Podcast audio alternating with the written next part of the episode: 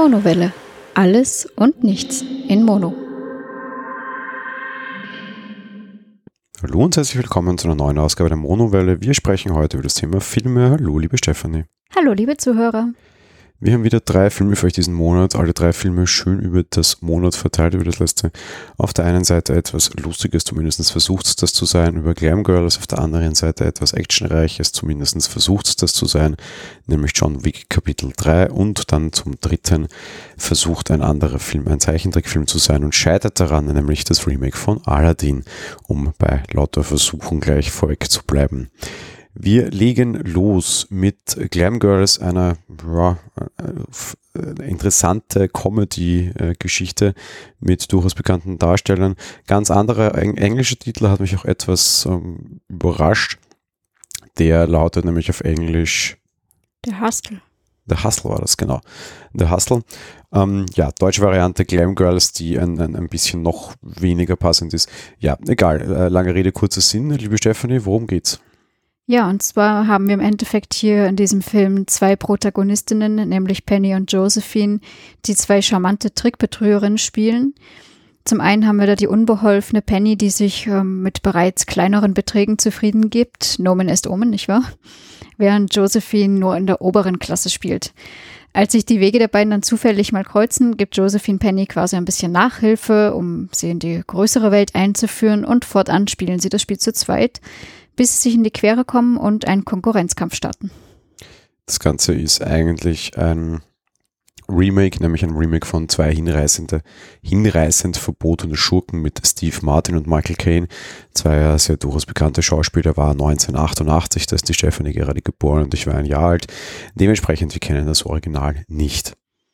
Ja, ist richtig. Also ähm, ich habe auch gedacht, yay, mein Geburtsjahr, also aber geschaut niemals. Also hätte man ja nachholen können, aber haben wir nicht gemacht.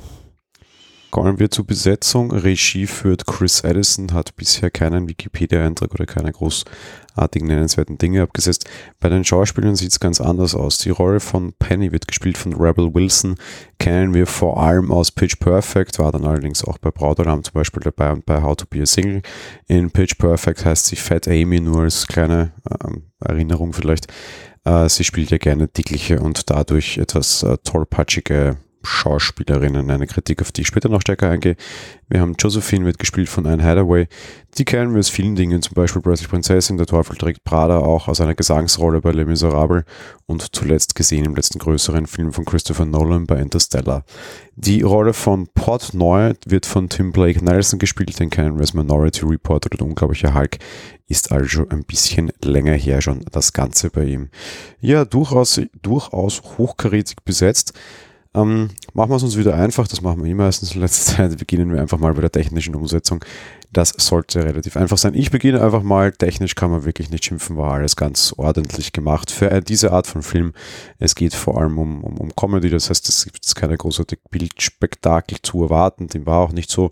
Wobei man muss sagen, es ist alles recht schön geschnitten, recht schnell geschnitten. Auch so, die Kulissen sind schön, äh, schöne Drehorte auch durchaus, also was Bild betrifft und die, meiner Meinung nach die Hauptarbeit eines, eines Regieführenden ist, auch wenn es einer seiner ersten Werke war, da kann man nicht schimpfen, da hat er alles schon ganz ordentlich gemacht. Ja, kann ich mich nur anschließen. Eben Action war da jetzt nicht so großartig und das, was sie gemacht haben, ja, bin ich voll dabei. Die Kulissen waren nett mit irgendwelchen Villen und Casinos und was weiß ich nicht Schönem. Und ja, aus dem Grund heraus, da habe ich auch nichts zu beanstanden. Ja, dann gehen wir weiter zur schauspielerischen Leistung gleich. Ich fange gleich wieder an und bin gleich ganz frech, dafür mache ich dann das, das, das, das Fazit als letzter. Ähm, ja, äh, auch wenig zu sagen. Wir haben einen Hideaway auf jeden Fall schon in besseren Rollen gesehen. Alle Nebendarsteller fallen ziemlich ab und überzeugen größtenteils nicht, müssen sie aber auch nicht und ich finde es nicht großartig dramatisch. Ähm, Rebel Wilson ist das, was sie immer ist, sage ich jetzt mal. Es erwartbar und schauspielerisch in Ordnung. Ich hätte mir vielleicht eine ein bisschen bessere ein Hideaway erwartet, weil ich es von ihr gewohnt wäre und da war halt wenig zu holen, was aber vielleicht auch einfach an der Geschichte liegt und äh, ja, das wäre dann die, der Teil, auf den wir dann später noch zu sprechen kommen. Ja, ich schließe mich da an. Also Nebendarsteller sind da mal absolut irrelevant, so ziemlich bis auf den letzten. Und ja, die zwei, hm, ich sag mal so, ähm, auch ich finde auch Rebel Wilson kann ganz gut schauspielern soweit. Ähm, aber die Rollen geben halt aus meiner Sicht da auch nicht viel her. Dann gehen wir auch gleich über zum Fazit. Äh, ja, du darfst beginnen, das habe ich ja vorher schon angekündigt. ja, es ist äh, schwierig. Also eigentlich möchte es eine leichte Komödie sein. Ähm, es gibt auch den ein oder anderen Gag, wo ich lachen musste. Ich konnte es mir nicht verkneifen. F vielleicht auch seichter Humor, der, der mir dann liegt oder keine Ahnung. Im Großteil ist es allerdings doch eher relativ plump, sage ich mal. Und man kann bessere Komödien schauen. Also allein Pitch Perfect wäre zum Beispiel besser zum Anschauen. Ja, vor allem, weil es da alle rundherum was gibt. Ähm, ich war sehr überrascht, weil der Film ist eigentlich, da ist viel angerichtet und man kann aber halt auch einfach Nutella nehmen und ein Steak nehmen und beides grundsätzlich zwei sehr gute Zutaten und die in den Mixer schmeißen kommt am Ende drauf, dass es halt nichts war. Die Geschichte, so diese Trickbetrügerei-Geschichte, ist eigentlich, finde ich, extrem nett. Und die Idee gefällt mir gut.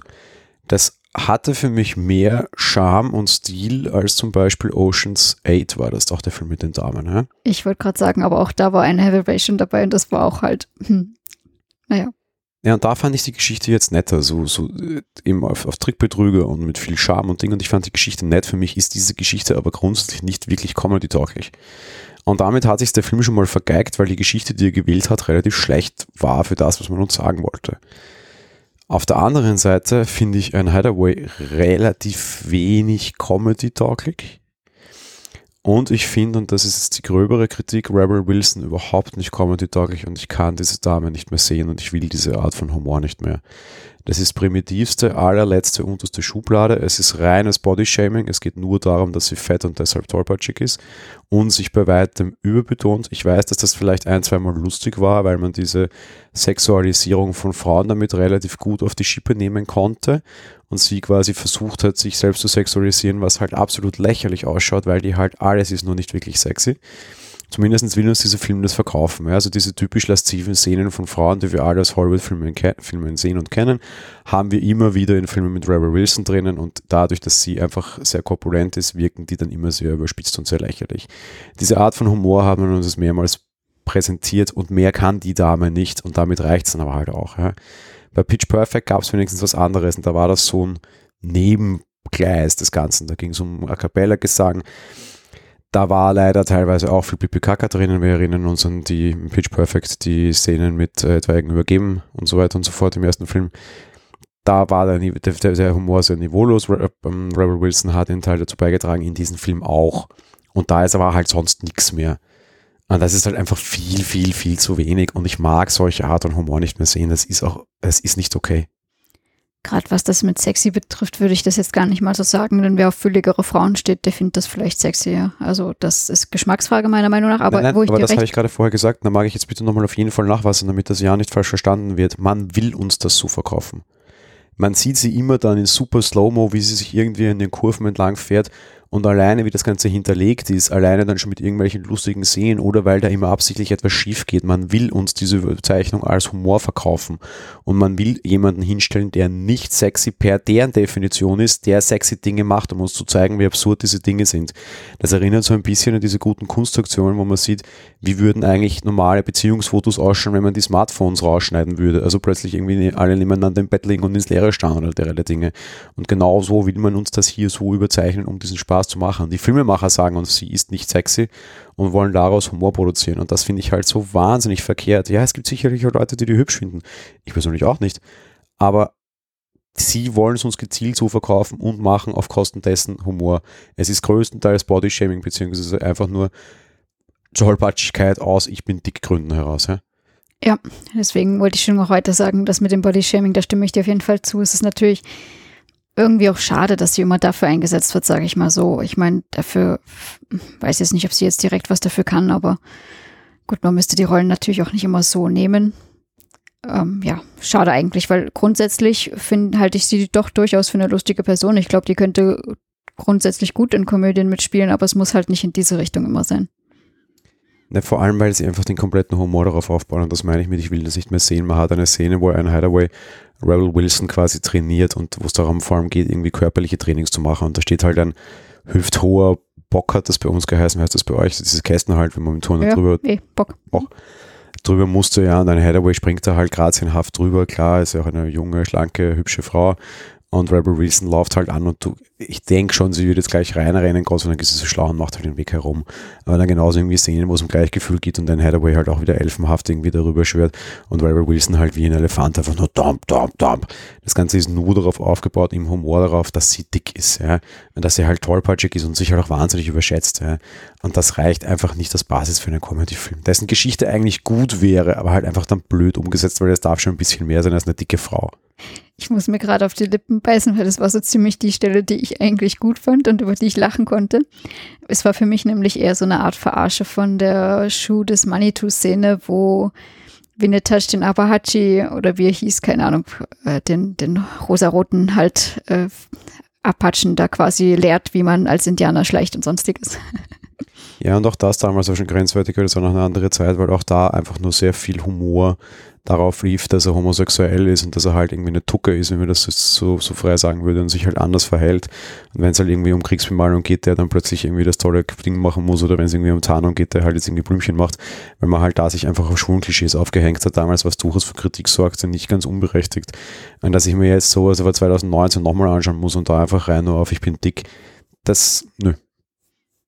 Ja, ich sag ja, ich glaube, da nehme ich das alles nicht zu ernst dann. Und deswegen fand ich die Stelle ganz lustig, aber ansonsten habe ich ja eh schon gesagt, das ist eher, es ist eher plump. das mit dem Ernst nehmen, das klingt jetzt auch wieder so, als würde ich sofort dann da sitzen und irgendwie die Haltungsnoten rausholen, alle, alle irgendwie ähm, Ethikrichter, ja. Und das ist es nicht, aber das Problem ist halt, der Film hatte halt sonst keinen anderen Gag. Es war immer der gleiche Gag anders aufgeführt, nämlich die dicke Tollpatschige. Ja, ja, eh. Also irgendwie war da schon so ein bisschen dick und doof, nur dass es halt beides in einer Person war. Und das Ja. ist halt 2019 zu wenig. Ja. Ich weiß nie, äh, vergeben wir hier in dem Podcast Wertungen im Sinne von Sternen? Nein, wir haben nur am Ende gesagt, welcher Film uns Welcher den Monat am besten besten gefällt. Ja. Okay, ähm, aber wir, wir geben zumindest ab, ob man das Ganze sehen muss oder nicht. Dementsprechend sparen wir uns die Wertung, also wenn wir uns auch überlegen, ob wir das machen sollten.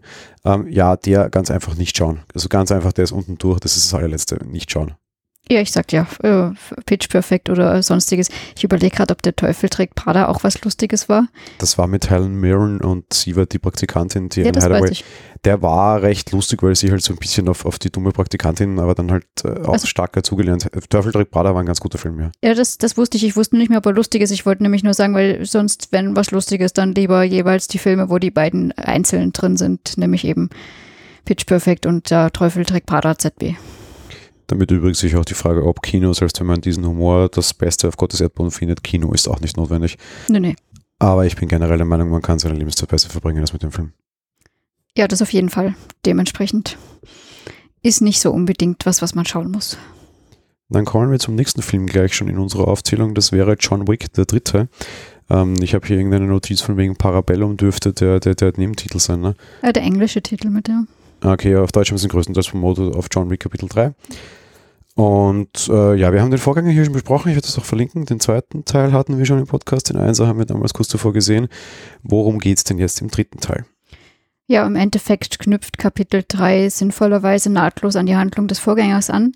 Da haben wir zuletzt gesehen, dass äh, John Wick den italienischen Mafiaboss und Mitglied des, der Assassinengilde, nämlich den Santino, getötet hat. Und zwar entgegen der ganzen Verbrecherregeln im Continental-Hotel, was ja strengstens verboten ist.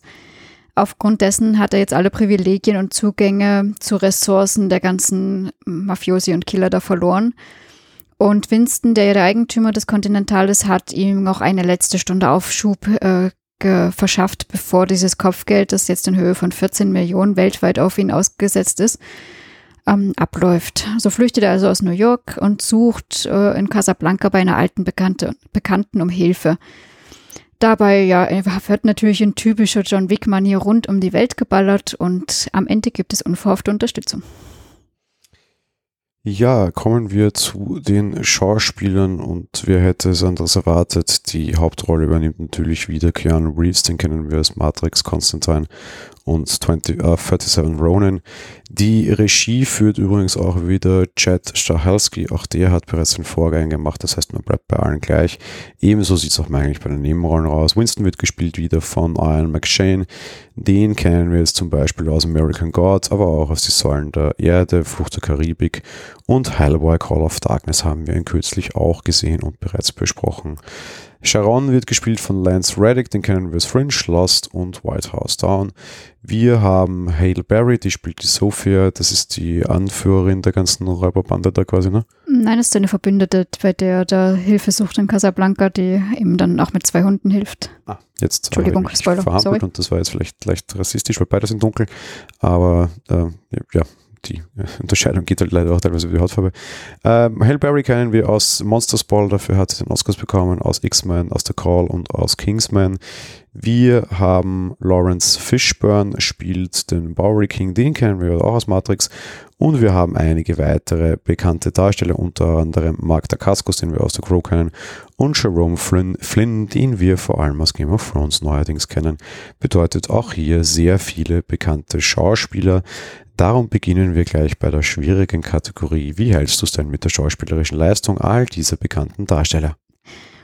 Es ist ein bisschen schwierig, weil, sind wir uns ehrlich, Och, wieso? naja, John Wick, das war jetzt provokativ. John Wick lebt jetzt nicht wirklich von Schauspielerei, sind wir uns ehrlich, John Wick lebt von, von Kampf, von Geballer, von Platten. Ich brauche ganz viel Waffenmonologen. Also dementsprechend, ja, ich finde die Schauspieler nicht schlecht und es gab auch gute Szenen, so ist es ja nicht, aber es ist eher nebensächlich.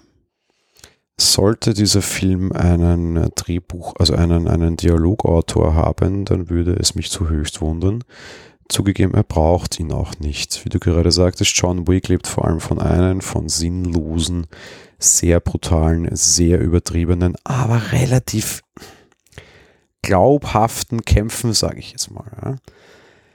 Ähm, wir haben das Ganze auch schon mal mit Frau gesehen und ich sage jetzt einfach auch ganz frech mit äh, zwei Frauen und Brüsten und weil das auch alles durchaus wichtig in dem Film war, nämlich im Sinne von ähm, Atomic Blonde, das war ja die gleiche Geschichte einmal quasi von den gleichen Machern, auch nur in einem politisch stärkeren eingebetteten Kontext und eben mit Charlize Theron in der Hauptrolle. Und da war wesentlich mehr Schauspielerei zu sehen, darum sage ich das, das Ganze, als hier.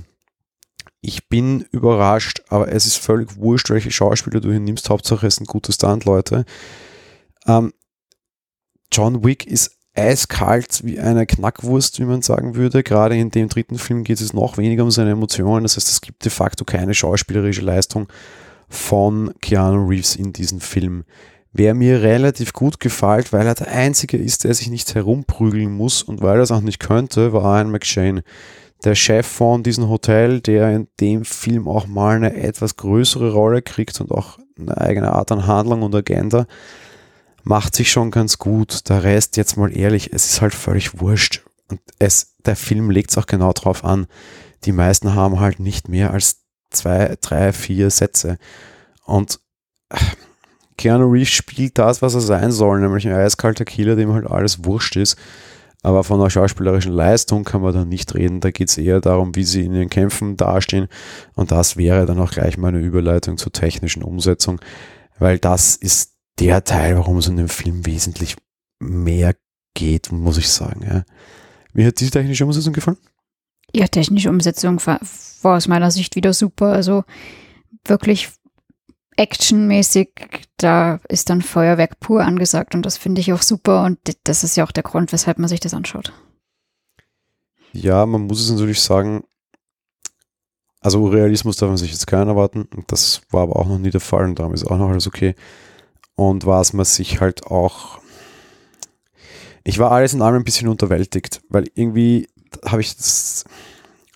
Man muss uns schon mehr zeigen, ja als, als in den letzten Teilen. So, warum muss ich jetzt den dritten Teil sehen? Wegen der Handlung ist es hier eindeutig nicht. Hier will keiner wissen, wie es weitergeht, weil es ist wurscht, wie es weitergeht, weil um das geht es nicht.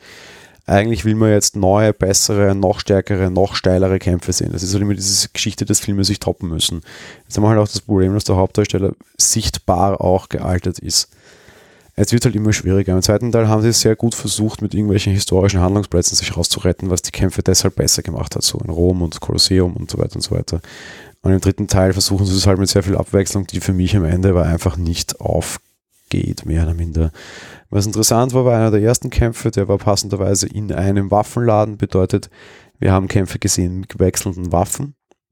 Ähm, interessantes Setting, da dachte ich mir noch, okay, schicke Idee ähm, das wird aber dann nicht gehalten. Das heißt, technisch ja schon, schon okay, so wie früher halt.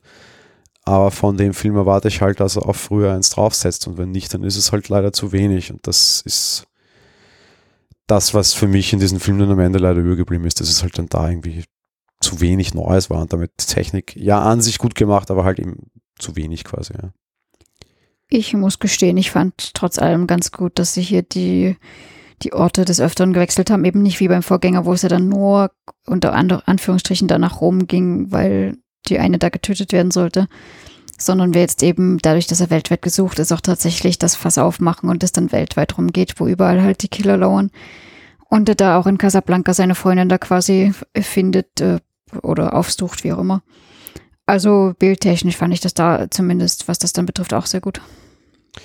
Ja, sie haben sich zumindest die, die, das Problem quasi, also sie haben sich zumindest auf, auf, auf viele verschiedene unterschiedliche An Handlungsorte und auch auf Terrors quasi eingelassen, die durchaus auch teilweise in die Handlung einbezogen im Sinne von die, die Umgebung reagiert anders, unter Anführungsstrichen, oder die Dinge sind hier halt anders. Man hat es halt diesmal über unterschiedliche Orte versucht, damals, in, also in der letzten Folge, über, in der letzten, den letzten Film über größere Handlungsorte und der ist halt über unterschiedliche. Ja, für dich jetzt funktioniert. Ja, ich fand es soweit okay. Ich erwarte mir aber, muss ich gestehen, auch nicht wirklich mehr, weil wir haben Kapitel 1, 2, 3, das ist für mich quasi eine lineare Story.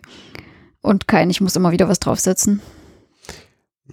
Naja, schon irgendwie, weil ich halt irgendwie das, das dritte Mal den gleichen, die, die, den gleichen alten Wein in neuen Schläuchen verkaufen mag und der Besuch im Kino dafür Geld bezahlt. Also woher doch, ich bin schon der Meinung, dass auch der Zuschauer hier mehr verdient hat.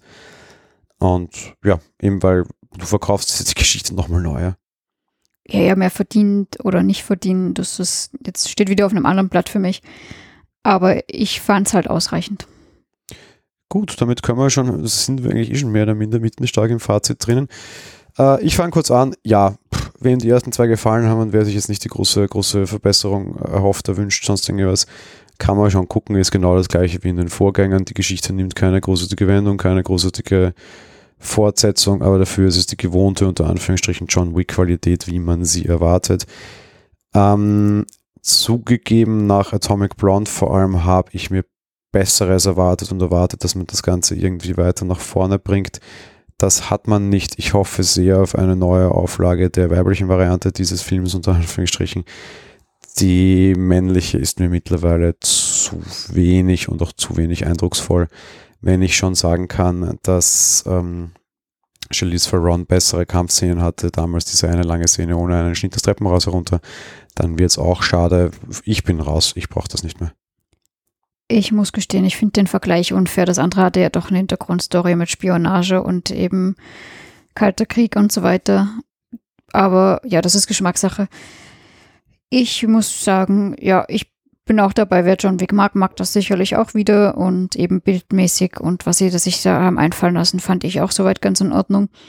Ich finde es halt auf Dauer dann auch wiederum einschläfernd, was jetzt nicht heißt, dass ich das jetzt ähm, schlecht finde, aber eben es ist immer dasselbe, was ich, was für mich dann halt doch auch langweilig wird, auch wenn ich es nicht schlecht fand. So, ist vielleicht ein bisschen widersprüchlich, aber ich hoffe, es kommt rüber, was ich meine. Weil du jetzt gerade sagst, das kann man nicht vergleichen. Uh, ja, erstens, aber es spricht halt auch nicht wirklich was dagegen, schon wirklich eine Hintergrundstory mehr oder minder mal zu spendieren oder irgendwie noch was rauszuzaubern. Und auf der anderen Seite, ich sehe, ich sah, wenn ich das im direkten Vergleich nehme, und das ist halt ein, ein, ein wesentlicher Teil dieses Films, ich sah Charlize Theron ne, lieber kämpfen als John Wick. Ich habe es halt irgendwie überzeugender gefunden und interessanter, als ich es hier bei John Wick fand. Wie, wie stehst du da dazu? Hm. Jein, ähm, dann hätten sie von Anfang an zum einen mal schon mehr Story bei ihm aufbauen müssen und die besteht ja eher nur aus, ich bin eigentlich im Ruhestand und dann wurde meine Frau und mein Hund getötet, also baller ich jetzt alle nieder. Mir ging es eher Circa. um das Kämpfen ja. zuschauen, wem ich lieber kämpfen zuschaue. Ähm, nö, ich glaube, ich mag den Kerl trotzdem lieber kämpfen sehen. Okay, naja, so ein legitimer Zugang. Vielleicht eben ist es auch, auch, auch tatsächlich irgendwie eine Geschlechterfrage einfach oder einfach eine Frage von, was man lieber sehen mag, keine Ahnung. Oder weil halt das andere einfach neuer war. Man muss halt auch sagen, das war einmal eine nette Abwechslung und jetzt haben wir halt wieder ähm, unter Anführungsstrichen das Altgewohnte. Äh, ja, meine Güte, darf es ja auch sein, ja. Ähm, zur Wertung, ja, wer es mag, kann es angucken. Kino auch durchaus okay. Pff, wer nicht, kann sich das auch genauso sparen. Also wer es irgendwie nicht eins bis zwei schon gesehen hat und schätzt, der braucht den Dreier jetzt nicht sehen, finde ich. Ja, eben. Das Kino ist möglich, muss nicht. Es ist auf jeden Fall eine gewohnte Umsetzung, äh, eine gewohnte Fortsetzung. Das ist wie, wenn ich weiß, worauf ich mich bei Fast and Furious einlasse, ohne jetzt sagen zu wollen, dass da später dann natürlich dann doch da auch mehr dazu kam. Aber hier weiß man auch, worauf man sich einlässt. Das ist das Solide von der Story und von der Machart her. Und dementsprechend, ja, wer das mag und liebt, anschauen. Wer die anderen zwei Teile gar nicht geschaut hat, ja, der, der braucht jetzt nicht einsteigen. Ja, der kann sich vor allem auch, glaube ich, zuerst mal die, die anderen Teile tatsächlich auch einfach anschauen, bevor er jetzt irgendwie Geld fürs Kino ausgibt. Man kann die auch ganz gut im Heimkino schauen. Die sind doch durchaus für, ich sag mal, für den kleineren Screen machbar, beziehungsweise gemacht worden. Das ist schon, das ist schon okay, kann man tun. Ja, stimmt auf jeden Fall. Damit kommen wir zum dritten und letzten Film. Ein Film, vor dem wir, vor allem du, glaube ich, durchaus ein bisschen Angst hatten, aber auch sehr darauf bege also ge begeistert gewartet haben. Äh, Disney hat es wieder getan. Man hat einen Trickfilm real verfilmt. Wir haben letztes Jahr Die Schöne und das Biest gesehen und waren am Ende ziemlich begeistert, würde ich sagen, oder? Ja, auf jeden Fall. Also den hätte ich mir auch gerne nochmal angeschaut. Und jetzt gibt es eben die nächste Neuauflage, unter Anführungsstrichen. Diesmal Disneys Aladdin, eine Geschichte aus Tausend und einer Nacht. Worum geht's denn? Ja, ähm, basierend auf dem Zeichentrickfilm von 92 haben wir halt den Straßenjungen und Dieb Aladdin, der die wunderschöne Prinzessin Jasmin kennenlernt, als sie undercover aus dem Palast mal auf die Straßen von Agrabah geht. Und natürlich verliebt er sich sofort in sie. Zusammen mit einem Genie will er ihr Herz erobern, während der Großvezier des Reiches allerdings ganz andere Pläne hat und die Prinzessin selbst von Selbstverwirklichung träumt. Ich möchte nur ganz kurz noch, bevor du weitermachst, sagen, ich sage bewusst, es ist basierend darauf, es ist jetzt nicht ganz eins zu eins, aber darauf kommen wir später. Genau, ja, darauf kommen wir später. Ähm, ganz wichtig, nochmal unterstreichen, Selbstverwirklichung, ja, auch merken, auch nochmal für später bitte. Dann komme ich zur Besetzung, wie immer an dieser Stelle. Zum einen Regie führt Guy Ritchie, den kennen wir als Bub, Dame, König, Ass. Wir haben Sherlock Holmes, äh, hat er gemacht, wir haben King Arthur. Er hat in letzter Zeit nicht wirklich die großartigen ab, ab äh, also die großartig sensationellen Dinge geliefert. Äh, gerade King Arthur ist sehr schlecht weggekommen. Das war dieser etwas brutalere Legend of the Sword Aufleger. Ich war sehr überrascht, dass man Guy Ritchie hier genommen hat und war schon auf das Schlimmste vorbereitet. Aladdin ist ein weitgehend neuer Darsteller. Mina Masu kennen wir aus Open Heart oder Tom Clancy's Jack Ryan. Wir haben Jasmin, wird gespielt von Naomi Scott, die kennen wir aus Live Bites, der Marsianer und zuletzt aus Power Rangers. Wir haben den Genie, den kennen wir alle. Das ist Will Smith, den kennen wir aus Erfolgen wie Der Prinz von Bel-Air, Man in Black, After Earth war jetzt kürzlich erst eine Netflix-Produktion und Suicide Squad, eine schlechte DC-Produktion, die wir hier auch schon besprochen haben. Wir haben Jafar, wird gespielt von Marvin Kensari Wolf, den kennen wir aus der Mumie oder Mord im Orient Express. Und wir haben den Sultan, der wird gespielt von Navid Nekaban, den kennen wir aus 24 aus Homeland. Ja, eine relativ starke Besetzung die die große Herausforderung bekam, auch zu singen, weil wie das in diesen Filmen ist, in diesem Film muss gesungen werden. Beginnen wir bei der schauspielerischen Leistung und auch gleich bitte beim Thema Gesang, weil das ja auch ein Teil der persönlichen Leistung hier ist. Dazu gesagt, wir haben uns den Film auf deutschem Kino angesehen, weil wir keine englische Vorstellung gefunden haben. Also dort die deutschen Stimmen gehabt und haben uns aber dann auch den Soundtrack auf Englisch angehört, wo wir den Originalgesang hatten. Ja, du darfst beginnen. Also ich fand die Auswahl der Schauspieler alles sehr gut. Ähm, muss leider ein bisschen Abstriche für den Aladdin machen. Den fand ich ein bisschen blass gegenüber den anderen. Sensationell besetzt fand ich äh, Will Smith als den Genie. Der macht das wirklich wahnsinnig toll. Der hat einfach eine Mimik dafür drauf. Das hat einfach super gut gepasst. Ähm, auch Jasmin selber fand ich gut. Jafar, äh, also er spielt gut.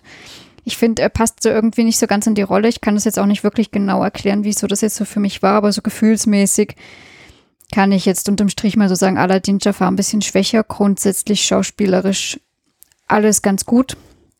Die anderen besser und Will Smith war für mich die Glanzleistung, was wir hier haben. Wenn wir auf den Gesang eingehen, also erstmal das, ich sage jetzt erstmal, wie es bei dem Deutschen war, da war das sehr, sehr gut gemacht. War wirklich 1A der Gesang, nichts auszusetzen, war wirklich wunderschön. Äh, bei dem Englischen, was wir uns dann noch angehört haben, gut, es gab Abstriche, allerdings irgendwo, ich weiß noch nicht mehr, bei wem das war, ob das der Zwiegesang mit Jasmin und Aladdin war. Ich weiß es nicht mehr genau. Ich weiß nur, es war leicht schwächer. Natürlich ist da auch der Nachteil, dass da die Schauspieler ja selber singen müssen. Ja, das deckt sich mit dem, das habe ich dir auch direkt gesagt danach, dass ich da schon meinte, naja, man hört hier halt, dass man da jetzt fähige Leute finden mussten, die schauspielen und singen können. Also eine relativ schwierige Kombination. Auf Deutsch musste man unter Anführungsstrichen nur Leute finden, die singen können. Darum überraschenderweise mir gefallen die deutschen Lieder, abgesehen davon, dass ich die englischen Texte eigentlich gewohnt bin, deutlich besser als die englischen. Im englischen Gesangsleistung okay Jasmin war sehr gut, Will Smith ist wechselhaft gut, interessant. Der kann offenbar eher rappen, wenn ich mir seine arabische Nächte-Version anhöre, war es nicht ganz so toll. Und ähm, Aladdin war, also Mena Masu war meiner Meinung nach ziemlich schlecht gesangstechnisch. Zum Gesang was zu sagen von dir? Nein, wie gesagt, ich war mir nicht mehr genau sicher, bei welchem Zwiegesang das war. Deswegen kann ich hauptsächlich sagen, dass der deutsche Gesang super war. Beim Englischen wusste ich es nicht mehr genau. Schauspielerisch fand ich den Genie trotz vieler Kritik im Vorfeld sehr gut. Ähm, also Will Smiths Rolle.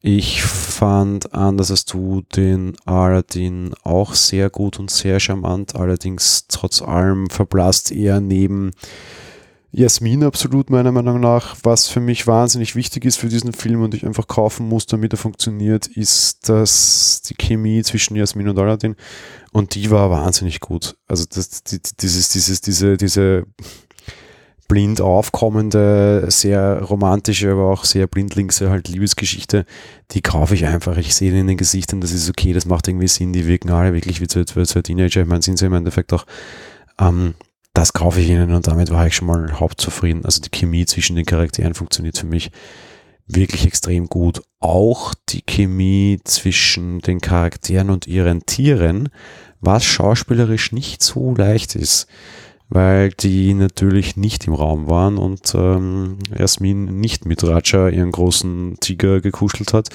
und trotz allem da eine sehr große Magie da war, etwas, was ich mir bei Serien, die wir hier kürzlich besprochen haben, auch gewünscht hätte, weil da haben Schauspieler auch mit einem grünen Stück Plastik gespielt und haben es nicht so gut rübergebracht, wie die beiden in dem Film auch sehr gut gemacht, finde ich. Ja, lange Rede, kurzer Sinn, schauspielerische Leistung für mich extrem also extrem gut an und für sich äh, mit manchen Abstrichen, was aber halt schwer ist, weil man vergleicht halt gut mit sehr gut.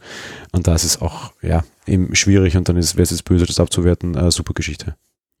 Ja, da möchte ich kurz einhaken. Stimmt natürlich diese Chemie zwischen Aladdin und Jasmin, auf die bin ich gar nicht eingegangen, aber die ist natürlich super wichtig und obwohl der Aladdin für mich auch ein bisschen verblasst ist, ähm, war das trotz allem gut und dieses Spitzbübisch und so hat er ja grundsätzlich drauf gehabt. Also das hat schon super gepasst. Dann gehen wir weiter zur technischen Umsetzung. Äh, ich fange mal an. Ähm, super, die Tiere sind gut. Der, äh, wir haben nur ein sprechendes Tier in dem Film, das ist der Papagei. Der funktioniert, weil Papageien ja auch in der Realität sprechen und sie haben es auch genauso dargestellt. Das heißt, das war nicht der sehr überdrehte, sehr vielsprechende Jago, den wir auch aus der Serie teilweise kennen, sondern tatsächlich einfach nur ein normaler, unter Anführungsstrichen sprechender Papagei. Ähm, alle anderen Tiere sehr hübsch, Abu war gut gemacht. Ähm, der, ich habe vorher gerade den Namen noch gesagt, ist egal, der Tiger von Jasmin war gut gemacht. Raja heißt äh, der fliegende Teppich, war sensationell gut gemacht. Ähm, mal der wichtigste Teil für mich, finde ich, weil in dem Film halt Menschen und Tiere immer sehr stark zusammenspielen und man da, finde ich, also befürchte ich, sehr viel brechen lassen hätte können, was so nicht passiert ist. Genie war, Genie selbst finde ich auch, da schließe ich mich der Kritik, die es auch nach den Trailern an gab, nicht wirklich super ideal gelöst. Genie hätte ich mir anders, besser, interessanter gewünscht. das wirkt so ein bisschen komisch, was lustig ist, weil man sieht Genie hier sehr selten in seiner normalen Form, sondern sehr stark in einer menschenangelehnten Form. Darum ist es auch wurscht. Die, die, die blaue Genie-Variante hätte man anders und besser machen können, meiner Meinung nach. Ansonsten die Darstellung dieser arabischen Stadt und von Agrabah eben, aber auch generell die ganze Zauberei von Genie an sich, auch die Zauberei des, ähm, des äh, wie heißt er denn? Äh, Jafar. Jafar, selbst auch mit dem Stab und alles wahnsinnig gut gemacht. Technisch 1A umgesetzt, für mich aber oft einen kleinen Zacken zu viel. Darauf komme ich dann in der, in der allgemeinen Kritik nochmal stärker. Also ich fand es technisch auch 1A. Das mit den Tieren stimmt, die waren so super gemacht, dass, äh, wie wir überlegt haben, ob das jetzt ein echter Tiger ist oder nicht, ich tatsächlich äh, jetzt äh, das Internet bemüht habe, um herauszufinden, ob der echt ist oder nicht, weil er wirklich wahnsinnig toll ist. Affe und Papagei eben. Ich war vor dem Film, weil du es anfangs erwähnt hast, jetzt nicht ängstlich, sondern er war jetzt auch froh, dass sie das bei den Papageien eben normal gemacht haben, so wie ein Papagei halt eben auch durchaus mal spricht. Ich meine, vielleicht natürlich hier ein bisschen stärker als üblich, aber trotz allem, da Papageien ja reden können, kauft man das ab. Ich habe nämlich immer nur davor Angst, dass sie Tiere sprechen lassen, weil das finde ich einfach absolut absurd, dass sie ein echtes Tier dann dahinstellen. Und das ist ja bei Realverfilmungen nun mal so, dass aus dem Zeichentricktier dann ein echtes Tier wird. Und dass das dann reden soll, das finde ich dann einfach immer blöd und dann bricht's bei mir dementsprechend war ich da sehr, sehr glücklich drüber und eben der Tiger war wahnsinnig echt, also klasse, wirklich super gemacht. Ich muss sagen, ich habe an dem Genie absolut keine Kritik. Ich fand ihn einfach Weltklasse und ich fand es auch alles. Es hat sich super gut, was diese Übertreibung und dieses Gezauber und so irgendwie betrifft, sehr gut an den Zeichentrick wirklich angelehnt und dementsprechend war ich total happy und voll dabei. Na, dann darfst du auch gleich weitermachen mit deiner allgemeinen Kritik und deinem Fazit. ja, also ich habe mich wahnsinnig gefreut auf diesen Film, wie es hieß, dass sie den real verfilmen. Und ja, ich bin wirklich super happy mit dem Film auch. Es ist wahnsinnig toll gemacht, schön bunt, schön, also wirklich gut dargestellt. Auch das ganze Gezauber war wirklich, wirklich klasse und es hat mir einfach Freude gemacht, dabei zuzuschauen. Hm, weil ich am Anfang schon gesagt habe, dass das auf dem Zeichentrickfilm basiert. Es gibt hier kleine Abwandlungen, ähm, Prinzessin Jasmin hat ein eigenes Lied bekommen noch und ähm, eben die Frau darf hier ein bisschen tougher, ein bisschen selbstbestimmter sein, beziehungsweise nicht selbstbestimmt, aber es geht in die Richtung von eher Selbstverwirklichung der Frau auch mit. Also es ist schon ein bisschen auf moderner geworden und dementsprechend finde ich es noch besser und noch toller gemacht, wirklich, weil es dadurch auch ein bisschen in die, in die aktuelle Zeit gehoben wurde, sage ich mal. Und auch der Rahmen, wie sie das gemacht haben. Also nicht einfach, wir steigen ein ins Märchen, sondern wir haben am Anfang ein Pärchen mit zwei Kindern quasi und der Vater fängt an, seinen Kindern die Geschichte zu erzählen von Aladdin. Also ich fand das alles super umgesetzt und es hat mir sehr, sehr viel Spaß gemacht. Also für, von mir eine klare Empfehlung. Wir hatten erst kürzlich die letzte Variante eines, eines Disney-Films in Realverfilmung in Form von Dumbo und da habe ich sehr stark kritisiert, ich habe die, die Entscheidung des Regisseurs verstanden, warum er sich vom Original sehr weit weg bewegt hat. Einfach weil das Original auch sehr alt war und sehr schwierig war und sehr viel nicht umsetzbar war. Und ich war gespannt, wie sie es bei Aladdin machen. Und so viel kann ich schon sagen, Guy Ritchie war ganz hart am Original dran. Er hat einen kleinen neuen Rahmen gesetzt, der sehr okay war und sehr gut war. Er hat eine kleine Zusatzgeschichte mit Genie erzählt, die ich Ihnen abkaufe. Aber die Geschichte und der Film, so wie wir ihn gesehen haben, war die Geschichte und der Film, so wie wir sie kennen. Er hat meinetwegen vorher noch drei Minuten dran dreht und hinten noch drei Minuten dran dreht und damit komme ich sehr gut klar. Was anders war, war eine gewisse Modernisierung der Rollen. Und ich sage es jetzt auch einfach ganz so raus, weil das ist irgendwie noch in den ersten zehn Minuten und geht darum nicht der Spoiler heraus. Äh, in dem Film will Jasmin die, die, die, der Maharaja werden, also die, die, die, Herrscherin werden. Ja? Und die wird halt immer wieder gesagt, sei halt ein nettes kleines Mädchen und sei halt die nette brave Deko und halt den Mund. Und dementsprechend hat sie dann noch das Lied Speechless auf den, den Leib geschneidert bekommen wo man merkt, dass es nicht dazu passt, dass es extrem unbündig ist. Auch der ganze Film und wie dieses Lied aufgeführt wird, die ganze Bildsprache ist absichtlich weit, weit, weit weg. Da sagt uns auch der Regisseur, Achtung, das hier ist neu. In jeder Phase sagen sie uns, das ist neu. Ähm, das ist aber gut und das gefällt mir wahnsinnig gut. Und ich hatte bei dem Film Einmal ein bisschen Pipi in den Augen, beziehungsweise eher tatsächlich äh, habe ich im sehr leisen Kino Seelenapplaus spendiert und das war genau diese eine Stelle. Ich fand das wahnsinnig gut und wahnsinnig gut gemacht. Trotz allem, wenn ich das jetzt, ich, ich muss so eine, so eine, ich bin halt so, ich muss halt so eine geistige Kopfreihe für mich erstellen, mit welche Filme waren halt einfach die besten, so Disney 2.0 und da gefiel mir äh, die Schön, das bist tatsächlich besser. Der Film macht vieles Richtige und versucht aber in vielerlei Hinsicht nochmal pompöser zu sein und übertreibt es dann auch. Mir war es in vielen Situationen einfach eben, wie ich vorher schon sagte, einfach immer so dieser eine Schritt zu viel ja, und immer dieses eine Mal zu viel und immer nochmal zehn Farbkanister zu viel auf das Bild geschüttet und immer nochmal irgendwie ein, einen Zaubereffekt mehr und mehr und mehr. Und mir hat das teilweise dadurch so ein bisschen die, die, die, die Stimmung genommen, muss ich gestehen weil du nicht, nicht da bist, um das Bild auf dich wirken zu lassen, weil du einfach irgendwie als Zuschauer gehetzt wirst und immer das Gefühl hast, okay, und wann kommt jetzt so der nächste, der, der nächste Super, die nächste Superlative, ja. Und gerade wie zum Beispiel ähm, Aladdin dann als Prinz Ali in, in, Agrab, in Agrabah einzieht, denkst du dir halt so, okay, wahnsinnig schön, ja. Und dann ist irgendwie halt Aufnahmen dabei, irgendwelche Reittiere und da und dort und hier und dort. Weil du denkst, ah, schön, aber der Film, du siehst ihn nie, der schneidet sofort weg auf das nächste und sofort weg auf das nächste und sofort weg auf das nächste. Ich fühlte mich gehetzt, ich hatte keine Zeit, mich auf die Bilder einzulassen und damit auch auf die Stimmung auf mich wirken zu lassen. Und das finde ich ein bisschen ungeschickt und unklug. Es war trotzdem ein wahnsinnig guter Film. Ja? Also das soll jetzt echt nicht schlecht klingen oder echt nicht negativ. Er ist ganz hart knapp hinter Schön und das Biest, was viel heißt das nur einfach als Begründung, warum mir zum Beispiel der besser gefiel, weil halt für mich da einfach mehr Zeit und Platz für Emotionen und auch für Staunen war. Und gerade Kinderfilme sollen doch auch vielleicht ein bisschen dieses Staunen erzeugen können und dieses Bilder genießen können und nicht nur die nächste Sensationsjagd, so wie das Hollywood halt sonst auch immer macht. Da sind für mich Kinderfilme und Disneyfilme immer so ein Zacken anders und der ist schon mehr Hollywood und mehr Gigantismus als, als äh, Fantasie. Das stört mich einfach nur ein kleines bisschen, aber das war's auch schon. Also ich fand das jetzt nicht schlimm, um genau auf das mal einzugehen, weil er sich da eben einfach genau wirklich an diese Zeichentrickvorlage hält. Und ich bin auch der Meinung, dass diese Realverfilmung im Endeffekt ein Fanservice an die Leute sind, wie wir, die das als Kind als Trickfilm, als Zeichentrickfilm gesehen haben. Ich würde jetzt ein Kind eher vor den Zeichentrickfilm tatsächlich auch setzen und nicht vor die Realverfilmung. Das andere ist für mich wirklich einfach äh, weil wir, die wir jetzt erwachsen sind, das nochmal als Remake halt schauen, weil wozu sollten wir nochmal den Zeichentrick im Kino schauen? Aber das lockt uns halt nochmal ins Kino. Und ja, dementsprechend, ich fand es auch toll gemacht, dass das so eins zu eins umgesetzt war. Da im Gegenteil eben war ich sehr begeistert von diesem geflasht werden, was da passiert ist bei mir. Und ja, ähm, ich weiß nicht, ich glaube, ich fand Aladdin grundsätzlich als Zeichentrickfilm immer schon auch schöner als Die Schöne und das Biest.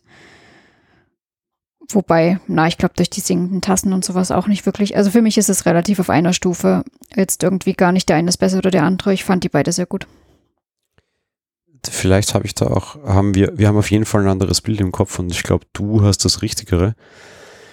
Ich versuche oder ich glaube dauernd, ich will dauernd aus diesen Filmen herauslesen, dass man damit versucht, Kinder eines, eines neuen Jahrtausends auf alte Filme zu bringen. Ich weiß nicht, ob man Kinder mit irgendwie, vor allem mit dem alten Dumbo noch hinterm Herd herauslocken kann. Und ich habe immer so das Gefühl, dass das so der Aladdin, der Dumbo, die schön das Biest für eine neue Generation sind. Und wenn ja, dann finde ich die teilweise da nicht ganz gelungen, weil sie, glaube ich, auch teilweise einfach sehr überfordernd sind durch den Realismus und dann jetzt eher zum Beispiel halt auch durch das extreme Pacing und die extreme Überladung. Und daher kommen meine Kritik. Wenn deine Variante stimmt und ich glaube, du hast recht, weil ich nur aufs Kinoprogramm schauen muss, den Film spielt mehr am Abend als am Vormittag, ähm, dann hast du recht, dann passt es auch. Wenn wenn wenn es jetzt kein, ich will was draufsetzen, damit sich die Leute nochmal anschauen, also so im Sinne, ich habe die Neuauflage, daran muss ich halt stärker ziehen, ist, wie es, wie, wie du siehst, wenn ich das richtig interpretiere, sondern wenn es ein, ich will eine neue Version davon einfach nur abliefern ist und es eben nicht ein, ein ich will nochmal, sondern ich will das erste Mal Leute erreichen damit, dann bleibe ich bei meiner Ansicht, dann ist es, dann ist, ist es mir einfach immer mal, mal ein bisschen zu viel. Ja, mit dieser Aussage kann ich damit leben und stimme dir dann sicherlich auch zu. Wenn man das das erste Mal schaut, dann klar überfordert das sicherlich, aber Ja, wie gesagt, also da bleibe ich auch bei meiner Meinung, dass das eher Fanservice ist und eben für Kinder würde ich trotzdem den Zeichentrickfilm, Zeichentrickfilm anmachen. Ja, was dann auch gleich das, das, das Grundfazit, glaube ich, wäre, beziehungsweise genau meine Meinung wiedergeben würde. Ich rezitiere sie kurz von dir, du hast das sehr schön Worte gefasst. Uh, auf jeden Fall anschauen, egal wer, egal wie, wenn es irgendwie darum geht, einem sechsjährigen Kind das erste Mal Aladdin zu zeigen, würde ich ihm vielleicht vorher einen Zeichentrick sagen und ein, zwei Jahre später erst diese Variante. Ansonsten egal, jeder anschauen, ja im Kino. Schade, dass sie beim Gesang nicht mithalten konnten. Da gab es mal eine wahnsinnig schöne Version von Elton John und Celine Dion, die mal ähm, Whole New World gesungen haben. Der Film lebt auch extrem stark von seinen Liedern. Gesangstechnisch kommt er auf jeden Fall nicht an die anderen Sachen heran. Ja, da ist er klar hinten. Dafür ist er bildtechnisch halt einfach eine wahnsinnige, wahnsinnig tolle Umsetzung.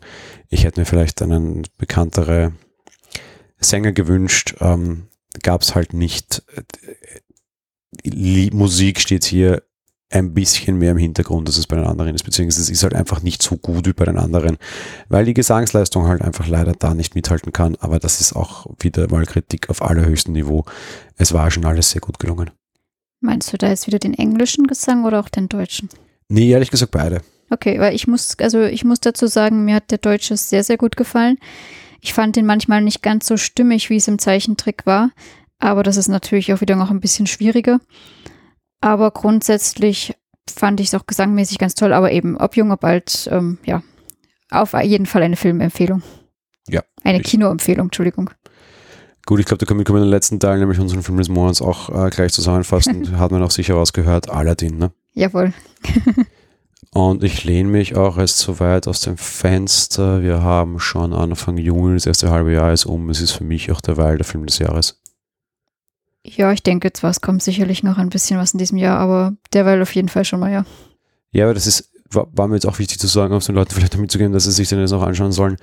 Ähm, ich habe relativ Schelte bekommen, dass ich so spät mit Greatest Showman um die Ecke kam letztes Jahr und die Leute den irgendwie auf Blu-ray kaufen mussten oder irgendwie was auch immer. Ähm, Aladdin, wenn sie nicht klar war, angucken. Ja. Und ja, das sage ich in einem Jahr, wo Avengers Endgame rauskam.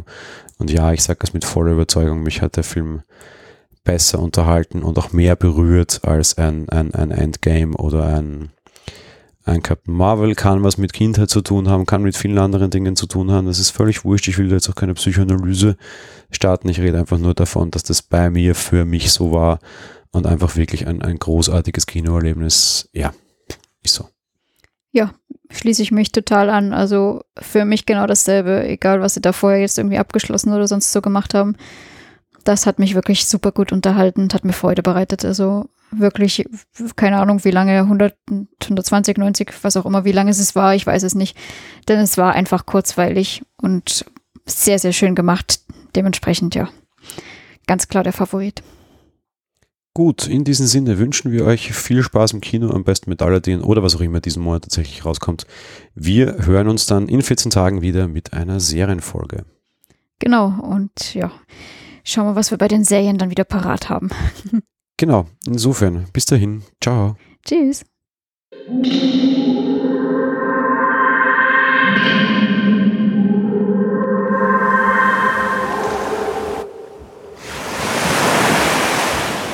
Monowelle ist ein kostenloser und privater Podcast von Jan Gruber.